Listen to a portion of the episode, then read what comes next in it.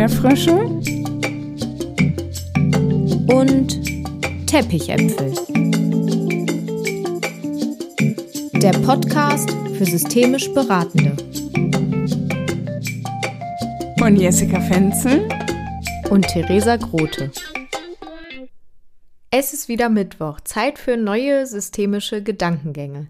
Jessica und ich lieben das systemische Denken und Handeln und wir freuen uns, dass wir diese Liebe hier in dem Podcast mit euch teilen können. Bring auch du das Systemische in die Gespräche dieser Welt. In dieser Podcast-Folge lernst du den Nachbarschaftszirkel als systemische Methode bei Konflikten im Sozialraum kennen. Jessica befindet sich im Dialog mit Christina Bornhöft. Christina ist Erziehungswissenschaftlerin und befindet sich gerade aus persönlichem Interesse in der Ausbildung zur systemischen Beraterin. Sie erzählt von der Philosophie des Nachbarschaftszirkels, von der Herkunft und der konkreten Anwendung im Hamburger Stadtteil Warnsbeek. Hallo Christina, schön dich hier im Podcast zu haben. Ich würde mich freuen, wenn du dich kurz vorstellst.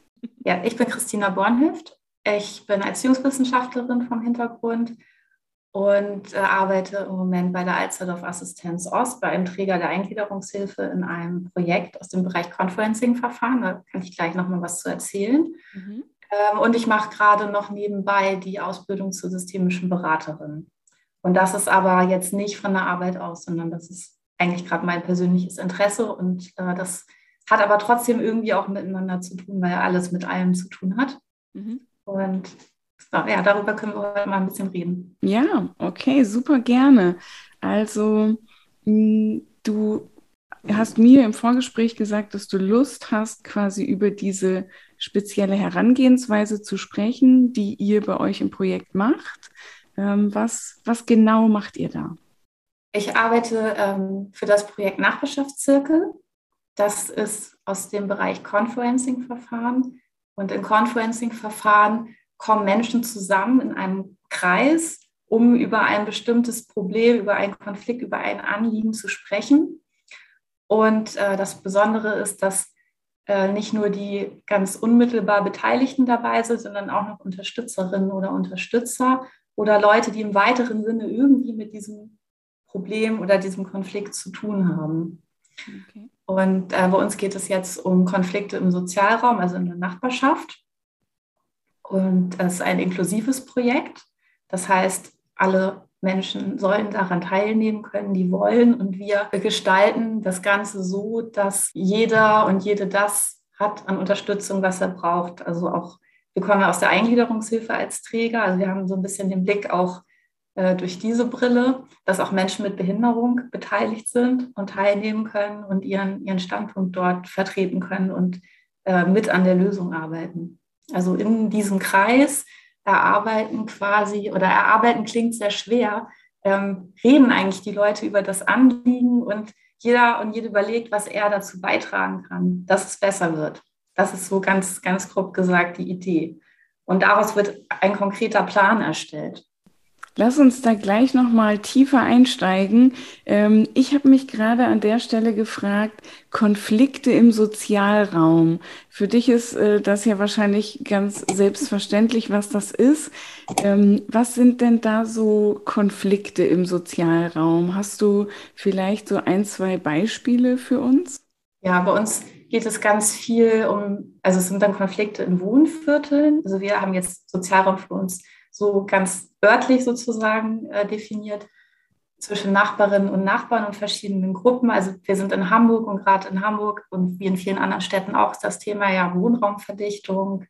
Äh, Menschen ziehen zu mit äh, unterschiedlichen Hintergründen. Jetzt von der Stiftung Alsterdorf aus ist das Thema, dass die Menschen mit Behinderung überall ganz normal in Anführungsstrichen in den Quartieren leben.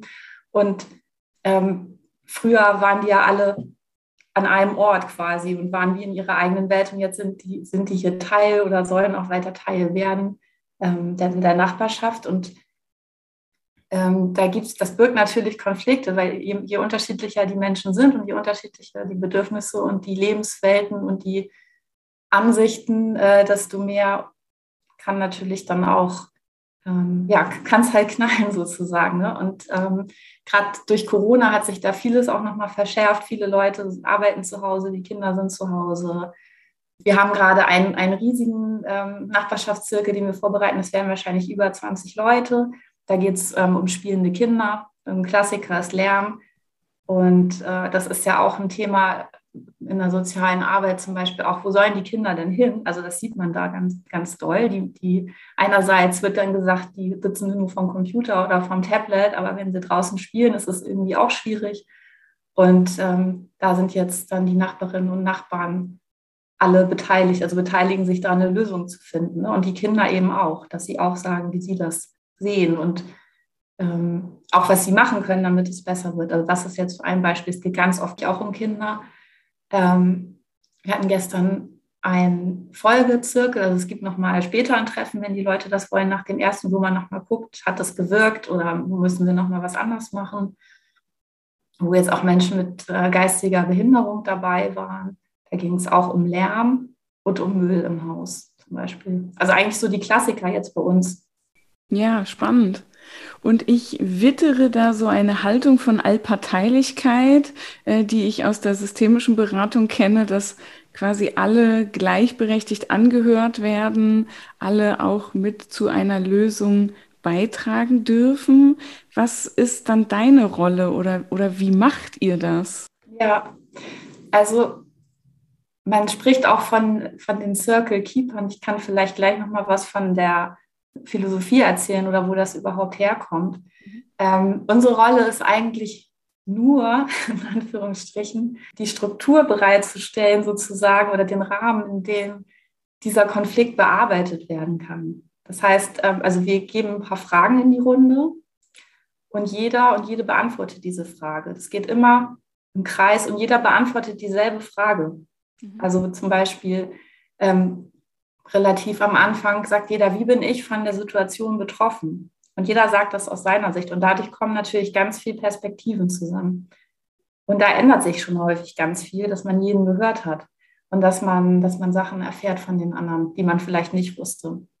Ähm, also unsere Rolle ist, diese Fragen zu stellen, ähm, dafür zu sorgen, dass die Gesprächsregeln eingehalten werden, die wir am Anfang festgelegt haben, und äh, die Sachen natürlich auch festzuhalten, die besprochen werden. Wir, wir, schreiben auch Sachen damit, jetzt wenn es später auch um die Wünsche geht und um den Plan, wer, wer was umsetzen kann oder was die nächsten Schritte sind. Äh, und natürlich auch irgendwie da eine gute Atmosphäre zu schaffen, dass die Leute sich wohlfühlen. Wir führen auch mit einem Vorgespräch, wo sie erstmal selber erzählen können und ganz platt gesagt sich auch ein bisschen auskotzen können und vielleicht auch das nochmal sagen über die anderen, was sie nicht sagen würden in der Form in der großen Runde. Aber dann ist es erstmal raus, das nimmt schon mal ein bisschen Druck.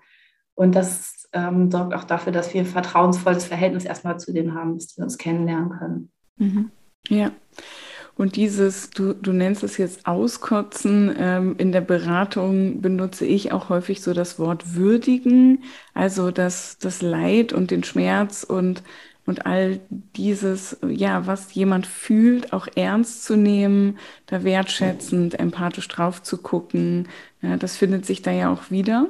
Ja. Vor allen Dingen ja auch, ich, ich erkenne sofort diese Zirkularität, ja, dass alles mit allem zusammenhängt und dass jede Antwort, die jemand gibt auf die Frage, wie bist du betroffen, ähm, löst dann quasi wieder bei allen anderen auch was aus. Ja. Ähm, ich stelle mir gerade so ein Pfeilbild vor, wo, wo alle mit allen in wechselseitigen Beziehungen verbunden sind. Ja, genau. Also auch wenn Leute nicht teilnehmen, das ist ja freiwillig, ähm, hat das eine Wirkung natürlich, ob die da sind oder nicht. Und auch auf die hat es eine Wirkung, wenn die anderen Leute irgendwas besprechen oder wenn die mitkriegen, oh, im Haus, da ist irgendwas im Gange. Und wir wissen nicht genau was, aber es ändert sich irgendwas, auch wenn die nicht teilnehmen. Manchmal wollen auch Leute nicht teilnehmen, die besonders mh, hm, sich vielleicht so, also die sich so verhalten haben, dass es ihnen sehr unangenehm ist, was sie gemacht haben oder gesagt haben. Das ist manchmal schwierig, dass die dann auch dabei sind. Ähm, und das ist auch so eine Rolle von uns, denen zu sagen, dass wir, dass es eben nicht darum geht, dass man da jetzt vor so ein Tribunal gestellt wird und alle, alle machen einem jetzt Vorwürfe, ne, sondern dass man nach vorne guckt. Ähm, und auch wenn die nicht dabei sind, hat das häufig eine Wirkung aus, auf die. weil die anderen sich anders verhalten.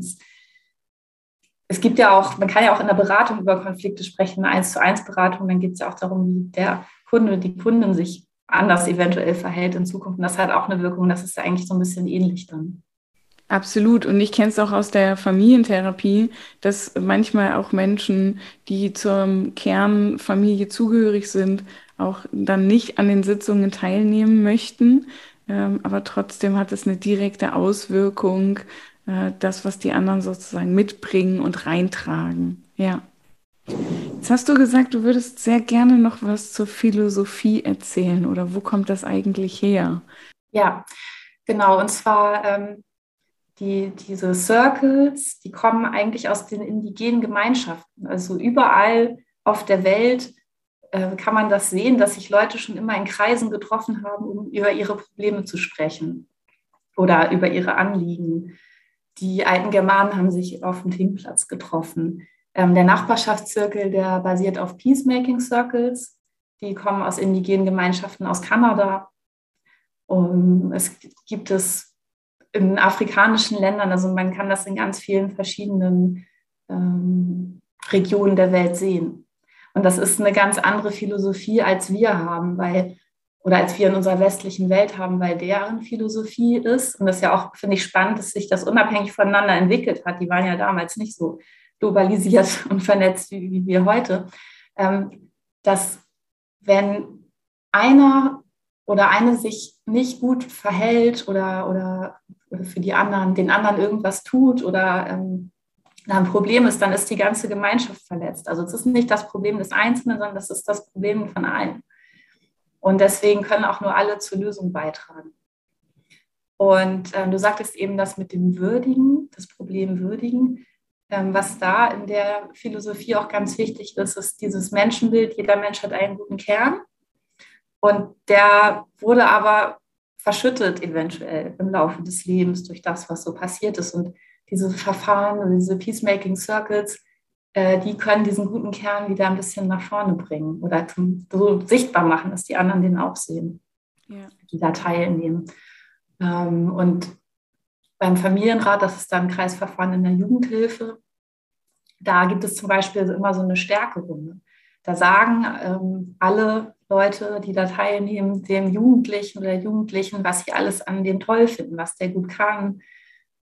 Und da gibt es auch Geschichten eben aus indigenen Gemeinschaften, dass ähm, ein Jugendlicher hat, ich glaube, das war ein Beispiel, hat irgendwie ein Auto gestohlen oder so, also schon irgendwie eine größere Sache. Und trotzdem, dann haben sich alle sozusagen aus dem Stamm zusammengesetzt und haben dem gesagt, ähm, wie toll das war, als er geboren wurde und welche Bedeutung das für die Gemeinschaft hatte und was er als Kind gemacht hat und was sie jetzt an ihm toll finden.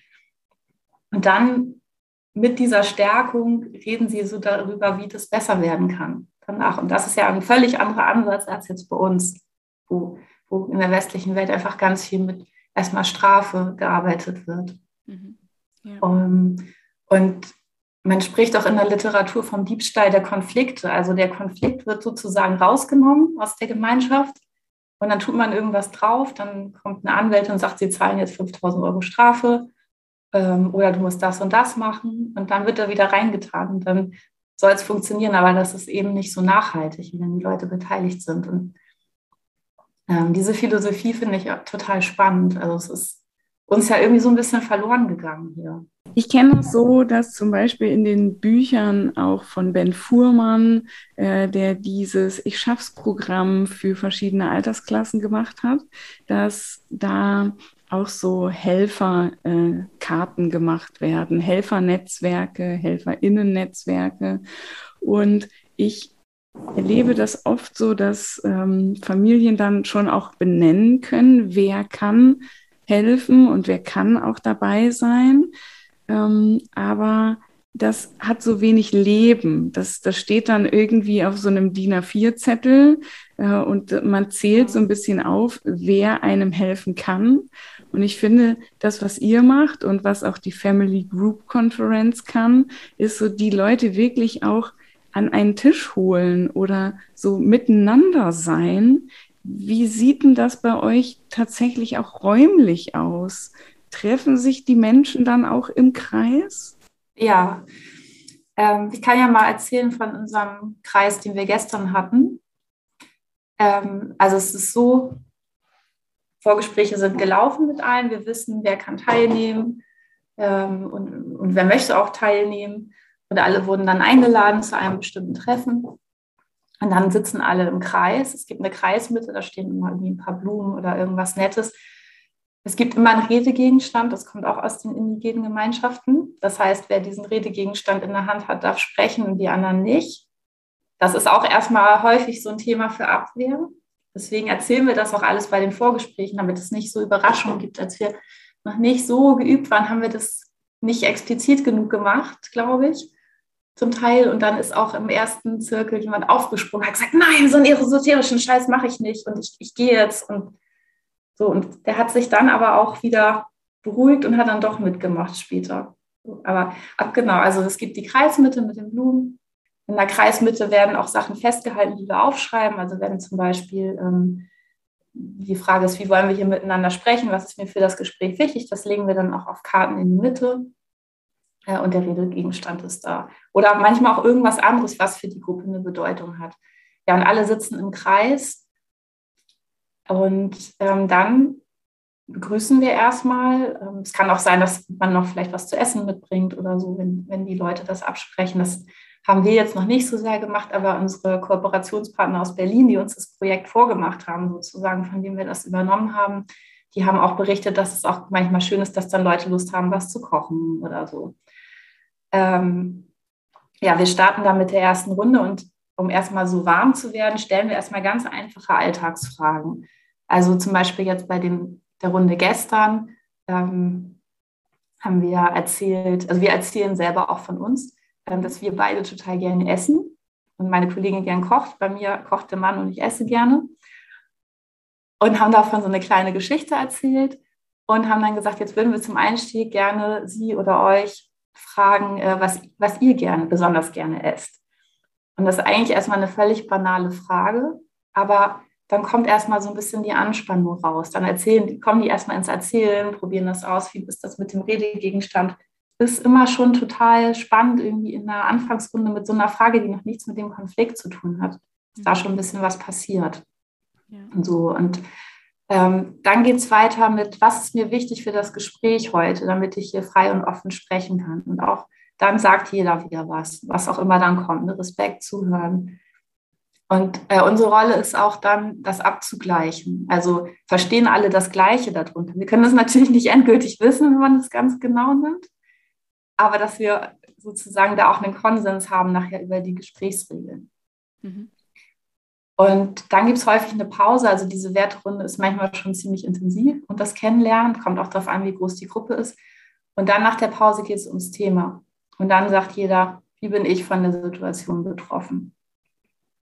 Und dann erzählt jeder oder auch nicht. Man kann auch entscheiden, nicht zu sprechen, wenn man nicht möchte, jederzeit oder eine Pause zu machen. Und dann fragen wir, und wenn ihr das jetzt gehört habt, ist jetzt schon irgendwas, möchtet ihr dazu noch was sagen? Oder was fällt, fällt euch dazu noch was ein? Oder ist jetzt schon irgendwas anders? Dann gibt es vielleicht nochmal so eine Resonanzrunde. Je nachdem. Oder manchmal geht das dann auch nochmal ein bisschen hin und her. Das finde ich auch so eine Herausforderung. Also viele sitzen ja auf Kohlen und die wollen jetzt das endlich nochmal sagen und zu warten, bis man dann dran ist, ist auch gar nicht so einfach. Danach kommt die Runde, wenn das alles ausgetauscht ist, alles auf dem Tisch ist, wie hätte ich es denn gerne in der Nachbarschaft? Wie, wie, wie stelle ich mir da ein gutes Zusammenleben vor? Und da sagt auch jeder was. Und das schreiben wir auch auf. Und da müssen wir gucken, gibt es da Sachen, die sich widersprechen zum Beispiel oder nicht? Oder kann man da, geht man da in eine Richtung? Wichtig ist immer, das habe ich am Anfang vergessen zu sagen, dass es ein Hauptthema gibt. Also eigentlich parallel zur Anliegenklärung für die Beratung, dass wir nicht sagen, es geht um Lärm und um Müll und um, weiß ich nicht was, Schuhe im Hausflur und noch was und, und Kinder, sondern dass wir dann sagen, wir versuchen erstmal ein Thema herauszustellen, das das Hauptthema ist. Und oft lösen sich dann andere Themen mit. Also die Wünsche zu diesem einen Thema sammeln wir. Und ähm, fragen dann auch, sind alle damit einverstanden oder, oder können da alle mitgehen, wenn wir die jetzt weiter bearbeiten?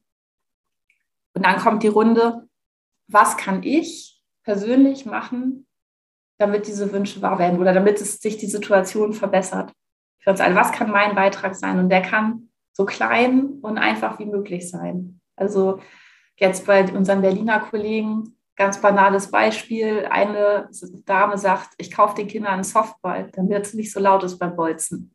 Also das muss gar nicht so super hochschwellig sein. Das sind ganz, geht um ganz einfache Alltagslösungen, was jeder sozusagen morgen machen könnte. Und ja, das wird alles in einem Plan festgehalten und auch da wird dann natürlich gefragt, nochmal, sind, sind alle damit einverstanden mit den Punkten? Und wenn es da nochmal Differenzen gibt, dann geht die Frage auch wieder an die Runde, was machen wir jetzt damit, dass es hier diesen Konflikt gibt? Hat jemand dazu Ideen oder dass es da jetzt diese unterschiedlichen Perspektiven gibt? Und so wird es dann irgendwie nach und nach bearbeitet. Und dann geht man mit diesem fertigen Plan am Ende raus. Alle unterschreiben den. Und dann gibt es immer noch irgendeine Form von, von Abschluss von gemeinsamen, dass man, was man der Gruppe noch sagen will oder was man später noch vorhat oder kommt auch so ein bisschen drauf an. Wir lernen die Leute ja kennen, wir überlegen uns dann irgendwie noch so eine Sache, dass das rund ist. Und es gibt immer irgendwann so diesen Moment, das haben die, unsere Berliner Kollegen haben das genannt, genannt der Zauber des Zirkels. Also irgendwann kommt so ein Kipppunkt, da ändert sich die Stimmung. Und das ist ganz doll eigentlich schon dadurch, dass viele Leute das aus ihrer Sicht sagen, obwohl die mehr oder weniger das Gleiche erzählen dass sich da schon so viel verändert bei den anderen. Und auch ähm, dadurch, dass die Leute ja unterschiedlich stark betroffen sind davon. Für manche ist das unerträglich, für andere, die sind vielleicht nicht so nah dran oder hören das nur von der Freundin. Und da passiert schon ganz oft dieser Zauber. Ich sage mal, irgendwas ändert sich auf jeden Fall. Was sich genau ändert, wissen wir nicht. Im besten Fall verändert es sich zum Guten, aber es wird auf jeden Fall nicht danach so sein wie vorher. Ja, es bringt auf jeden Fall Bewegung ins System. Genau. Mhm, schön. Es ist so cool, dass du das teilst, weil ich finde, das ist sehr berührend, dass ähm, ja so, so eine wertschätzende Form von, von Ressourcenorientierung, von Dinge in Kommunikation bringen, ähm, den Dingen einen Raum geben. Das ist ja auch oft so dieses, man begegnet sich dann vielleicht im Hausflur oder auf der Straße und dann äh, zwischen Tür und Angel, wie man so schön sagt, versucht man dann irgendwas zu klären und dem Ganzen so ja auch den Raum zu geben. Das äh, hört sich für mich total spannend an. Ich habe mich gefragt, wie lange dauert das denn? Sind das so mehrere Abschnitte oder macht ihr dann so einen ganzen Tag miteinander? Das dauert so im Durchschnitt drei Stunden mit Pause. Ja, die sind eigentlich aufwendiger als das Treffen selber, ne? weil jetzt zum Beispiel da bei dem einen, den wir im Herbst noch haben, da sind das dann irgendwie über 20 Leute, mit denen müssen wir allen sprechen vorher. Also eine, ungefähr eine Stunde Vorgespräch und diese drei Stunden den Zirkel. Der Folgezirkel gestern war jetzt kürzer, weil nicht mehr so viel offen war und vieles schon sehr gut lief. Das waren zwei Stunden. Mhm. Ja sozusagen wie, wie in der Beratung auch. Ähm, man kommt dann nochmal wieder und berichtet so von Erfolgen und äh, dann geht es eher noch so um, um Kleinigkeiten, die noch nachgebessert werden dürfen. Ja, genau. Oder vielleicht ist es auch ein neues Thema, dann können wir es auch nochmal machen, dann zu dem Thema. Wenn sich das jetzt gestern ergeben hätte, dann hätten wir es auch angeboten. Christina, eine Frage habe ich noch und zwar, was würdest du sagen, was ist so dein persönliches Highlight an dieser wunderbaren und wertvollen Arbeit, die du machen darfst? Mein Highlight ist, dass äh, Leute einen Zugang dazu bekommen, die, glaube ich, nicht unbedingt in eine Beratung gehen würden, die einfach auch in, aus Milieus kommen, die da vielleicht nicht, nicht so das auf dem Schirm haben, solche, solche Sachen zu nutzen. Und dass eben auch die, die Menschen mit Behinderung dabei sind, zum Teil, die überhaupt nicht gewohnt sind, dass sie gehört werden. Also gerade jetzt gestern zum Beispiel, die auch eine kognitive Einschränkung haben, teilweise auch sehr stark, ähm, dass die da so gehört werden von den, von den Nachbarinnen und Nachbarn, jetzt auch nicht von irgendwelchen Pädagoginnen oder, äh, weiß ich nicht, Assistenten, die die haben, sondern dass die da wirklich diese Selbstwirksamkeit auch erfahren können. Ja, wow, echt berührend. Cool. Ja. Und Gibt es möglicherweise zum Abschluss unseres Gespräches was, wo du sagst, das möchte ich aber auch noch loswerden? Ja, ich finde, also es lohnt sich auf jeden Fall äh, nochmal so mit Offenheit auf die Leute zuzugehen in der Umgebung und ähm, mit denen nochmal ins Gespräch zu kommen. Und auch wenn man, weil man immer nur diese eine Seite sieht. Und wir denken jetzt auch nicht, dass alle mit allen beste Freunde werden und jeden Tag Kaffee trinken und abends ein Bierchen, aber dass man irgendwie wieder so eine gute Stimmung hat, Umgebung und sich wohlfühlt, das lohnt sich einfach auf die Leute zuzugehen und, und da noch meine Offenheit an den Tag zu legen. Das finde ich daran so spannend. Und ich glaube, das dürfen wir uns ja alle auch jeden Tag vornehmen, ähm, egal ob es jetzt gerade ein Thema im Sozialraum gibt oder, wie du gesagt hast, ein Konflikt oder ob es vielleicht auch ja um das ganz normale Zusammenleben geht, um äh, ein Lächeln oder ein gutes Wort oder vielleicht auch ein Zuhören für andere im Sozialraum. Spricht mich zumindest gerade sehr an. Ja, es gibt ja dieses Zitat, ähm, es gibt immer drei Seiten. Eine Seite, die du siehst, eine Seite, die ich sehe und eine Seite, die wir beide nicht sehen. Das ist jetzt sinngemäß wiedergegeben. Ich, ich weiß auch gerade den Ursprung nicht, aber da denke ich häufiger dran. So ist es dann ganz oft. Und äh, das ist auch so spannend, meine, in den Vorgesprächen, dass wir so sofort dann das Gefühl haben, wir den einen gehört und den anderen und den. Und wir haben sozusagen sofort, da haben die total den blinden Fleck, weil sie nicht auf diese Idee kommen, was der andere dazu denkt. Und ja, die, diese, diese nicht einfachen Lösungen am Ende oder die nicht einfachen Erklärungen, ne, das, das ist das Spannende, die aber trotzdem mit einfachen Lösungen dann verändert werden können.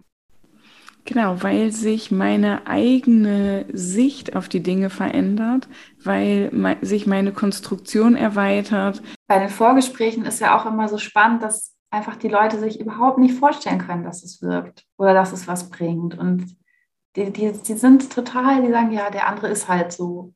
Was, das ist schon seit fünf Jahren so. Und ähm, die können sich auch nicht vorstellen, dass, ähm, ja, dass es da noch einen, einen, anderen Weg geben kann. Die haben das Gefühl, ich habe doch eigentlich schon alles probiert, aber alles haben sie noch nicht probiert, weil das haben sie noch nicht probiert. Ja. Und ähm, in den Zirkeln ist es auch so, dass nicht nur direkte Nachbarinnen und Nachbarn teilnehmen oder Unterstützerinnen aus dem Umfeld, sondern es kann auch sein, dass zum Beispiel ein Polizist dabei ist, weil der da immer hingerufen wird. Und auch der sagt aus seiner Rolle, wie bin ich betroffen oder jemand aus der Wohnungswirtschaft, der mal die Beschwerden bearbeiten muss. Und der sagt, ich kriege schon wieder das auf meinen Schreibtisch und ich habe schon zehn Gespräche geführt und wir wollen nicht entmieten, aber wir wollen auch das nicht so lassen weil wir ja auch die Kunden zufriedenstellen müssen. Das ist eine riesige Wertschätzung, wenn die in den Vorgesprächen erfahren, ach, da kommt auch der Polizist, den wir immer rufen, dann irgendwie, wenn die Nachbarn schon wieder, wenn die schon wieder das und das machen oder da kommt jemand äh, von der Wohnungsfirma und hört sich das extra nochmal an. Das bewirkt auch ganz viel. Also das ist auch wieder diese Wertschätzung, wer da alles teilnimmt. Was ist so deine Idee, wie können wir Menschen motivieren, diesen ja auch hohen organisatorischen Aufwand anzugehen, weil es sich einfach lohnt und weil es cool ist? Ich finde es äh, selber unglaublich bereichernd, ähm, mit so vielen unterschiedlichen Leuten zu sprechen und äh, so viele Einblicke auch zu bekommen, nochmal in unterschiedliche Lebenswelten und, und Milieus und so. Das ist bei uns ja einfach völlig, völlig unterschiedlich, wer da sitzt. Ob das eine Großfamilie ist oder jemand, der allein lebt und in Rente ist oder Menschen mit Behinderung oder äh, Geflüchtete oder was auch immer. Also wir arbeiten auch mit Dolmetschern. Also das, das finde ich, das erweitert den eigenen Horizont auch unglaublich toll. Und ähm, ich glaube, man muss ein bisschen umdenken aus unserem Effizienzdenken, das wir haben ja irgendwie. Also soll ja, es ist, glaube ich, noch ein bisschen schwerer messbar als andere Verfahren oder Sachen, die man machen kann weil man weiß ja am Anfang noch nicht mal, wie groß wird der Kreis. So, ja. Aber trotzdem lohnt sich das, weil es eine, eine, sehr große Wirkung dann hat für viele Leute. Und ähm, ich glaube auch, da, also das ist auch so unser Projektziel, dass äh, wir sagen, das trägt zum sozialen Frieden in den Quartieren bei. Wenn Menschen wieder lernen, miteinander zu sprechen.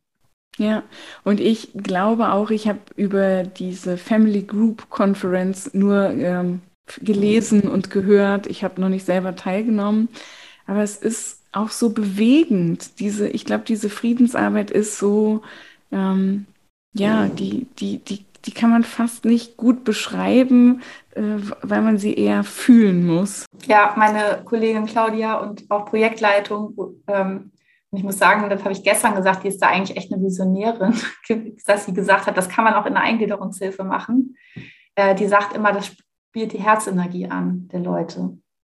Und ich glaube, das ist auch manchmal die Herausforderung, das zu erklären in den Vorgesprächen, weil es, man muss das gut auf einfache Sachen runterbrechen, denen jeder folgen kann. Das soll nicht das Gefühl jetzt erwecken, dass es irgendwas Esoterisches ist, wie eben dieser eine Mann, der dann da aussprach und sagt, was? Was mache ich nicht? Äh, aber gleichzeitig hat das trotzdem diese Wirkung durch eigentlich ganz einfache Dinge. Christina, vielen Dank. Ja, gerne. Vielen Dank dir. Ein sehr interessanter Bereich. Mir gefällt besonders der niedrigschwellige Zugang dahinter. Welche Parallelen siehst du im Hinblick auf die systemische Beratung und Therapie? Schreib uns deine Ideen oder Anmerkungen unter unseren Insta-Post auf unserer Flow.seite oder du schreibst uns eine E-Mail unter erdbeerfrösche und teppichäpfel at web.de. Bis zum nächsten Mal.